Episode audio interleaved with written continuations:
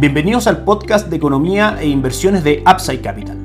Revisaremos el rendimiento del mercado en Chile y el mundo y las principales noticias económicas y financieras que marcan la jornada.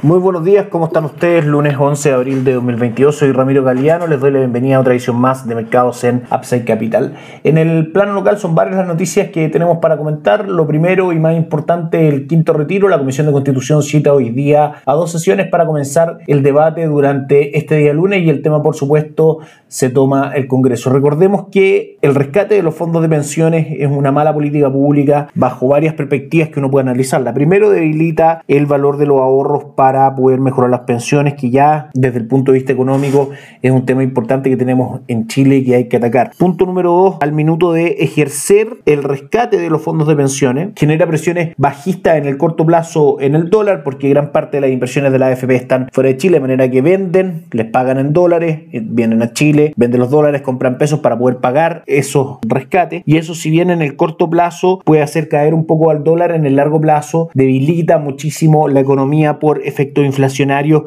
y eso hace que el peso se debilite, se deprecie frente al dólar. Y por supuesto eso marca y es la prueba contundente de que no es para nada una buena política o maniobra económica dentro de nuestra ya alicaída economía. También tenemos nuevamente encuestas que dan, por ejemplo, la encuesta CAEM, como ganadora al rechazo respecto al plebiscito para aprobar el actual proyecto constitucional que se está tramitando en la Convención Constituyente. Sin embargo, esta opción marca un descenso del 44 al 46%. ¿Por qué comentamos esta noticia? Porque obviamente la incertidumbre que ha generado el cambiante contexto político que hemos visto en el país durante los últimos tres o cuatro años, lo que hace básicamente es ahuyentar la inversión extranjera, establecer que las condiciones para poder invertir sean mucho más difíciles, acompañado, como decíamos, de esta incertidumbre y hasta el minuto no han habido en la Convención Constituyente discusiones reales en cuanto a materia económica, propiedad privada, libre competencia, etcétera, condiciones que mantengan y aseguren un contexto constitucional que permita, por supuesto,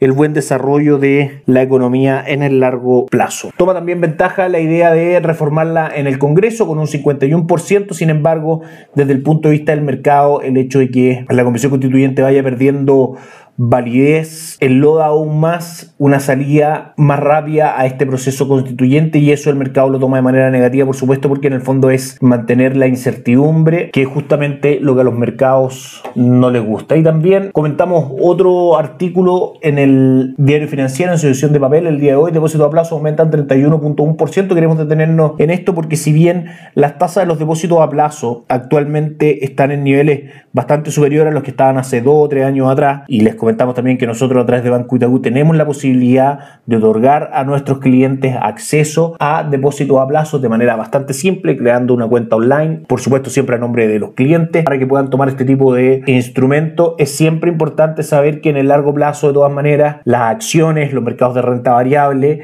son bastante superiores en cuanto a rendimiento de lo que puede dar un depósito a plazo, incluso con las tasas actuales. De manera que siempre debe prevalecer el factor plazo al minuto de buscar alternativas de inversión. Para inversiones menores a seis meses, por supuesto, los depósitos a plazo hoy día son una excelente opción.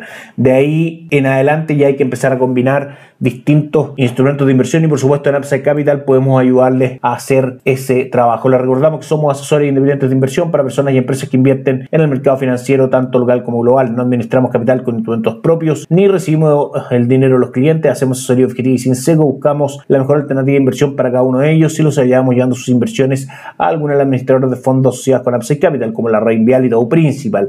A través de estas últimas dos, por supuesto, también damos acceso directamente a que nuestros clientes puedan invertir en el extranjero a través de plataforma Perchin, por Banco Itaú y a través de plataforma Dublín de Principal Financial Group. Luego mantenemos una constante comunicación con nuestros clientes, realizando supervisión y seguimiento a su estrategia de inversión y a sus operaciones a través de nuestro equipo de atención a inversionistas. Bienvenidos a una asesoría objetiva, sin sesgo y con una mirada global. Bienvenidos a Upside Capital. Suscríbete a nuestras redes sociales, en YouTube, Instagram y Spotify. Visítanos en www.upsidecapital.cl, déjanos tus datos y te contactaremos para conversar. Pasamos a revisar el mercado El día viernes el IPSA cerró sin grandes variaciones, 0.08% en 4.969 puntos. El cobre subió fuerte un 0.95%, marcando 4.71 y el dólar el día viernes marcó avances bastante notorios desde una apertura de 803.30 hasta el cierre en 814, tocando máximos en 818. Vamos con el mercado extranjero. El día viernes el promedio industrial Dow Jones subió, pero las acciones terminaron negativas durante la semana en lo que fue claramente una semana marcada por las noticias de la Reserva Federal, en la cual el ente rector de la economía de Estados Unidos manifestó que su política económica y el manejo de esta iba a ser bastante más agresiva de lo que el mercado tenía descontado. Si bien el Dow Jones terminó con una ganancia del 0.4%, el S&P 500 cayó un 0.27%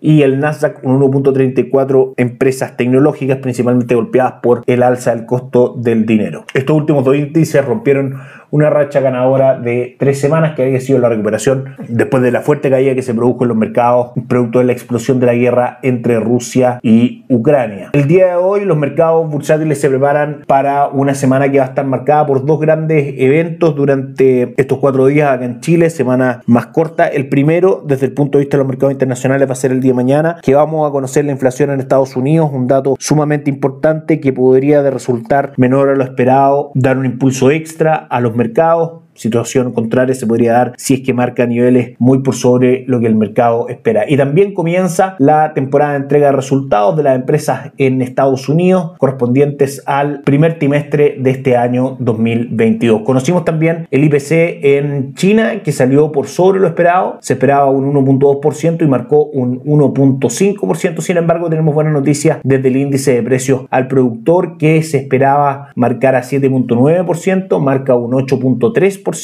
pero es menor a la lectura anterior del 8.8%. De manera que si bien marca más de lo esperado, marca un resultado menor, como decíamos, a la lectura anterior y eso puede que los mercados lo estén tomando con un poco más de optimismo. Y pasamos a ver ahora cómo están los mercados en el mundo. Partimos por supuesto por Chile. El IPSA cotiza con fuertes caídas el día de hoy en un 1.93%. Viene cayendo la bolsa local con caídas fuertes en Sokimich un 5.6%, Falabella un 1.12%, Vapores un 2. 2.82, COPEC 1.7 y GAP 2.61%. Mal día para la bolsa local. El dólar en general ha tendido a retroceder hoy día si bien marcó máximos durante el día en 823,7, a esta hora cotiza en nuestras pantallas en 815,50. Recordemos que las variables que mueven al dólar en el largo plazo desde nuestro punto de vista siguen siendo alcistas. El cobre a esta hora cae un 1.86%, cotiza en 4,63, de manera que podemos concluir que finalmente probablemente las cotizaciones del día de hoy del dólar puedan estar asociadas al miedo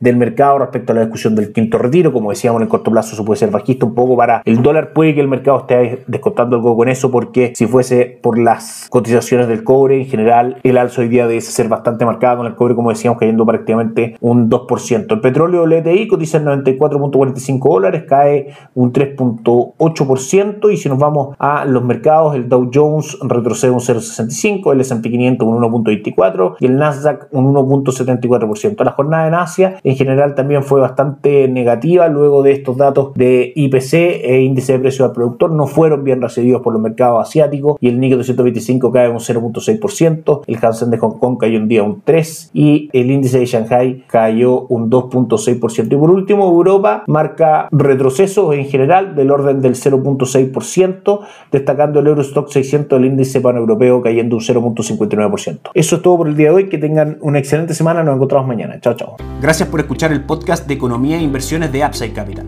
Te invitamos a visitar nuestro sitio web www.upsidecap.cl y contactarnos para brindarte una asesoría objetiva, sin sesgo y con una mirada global para tus inversiones.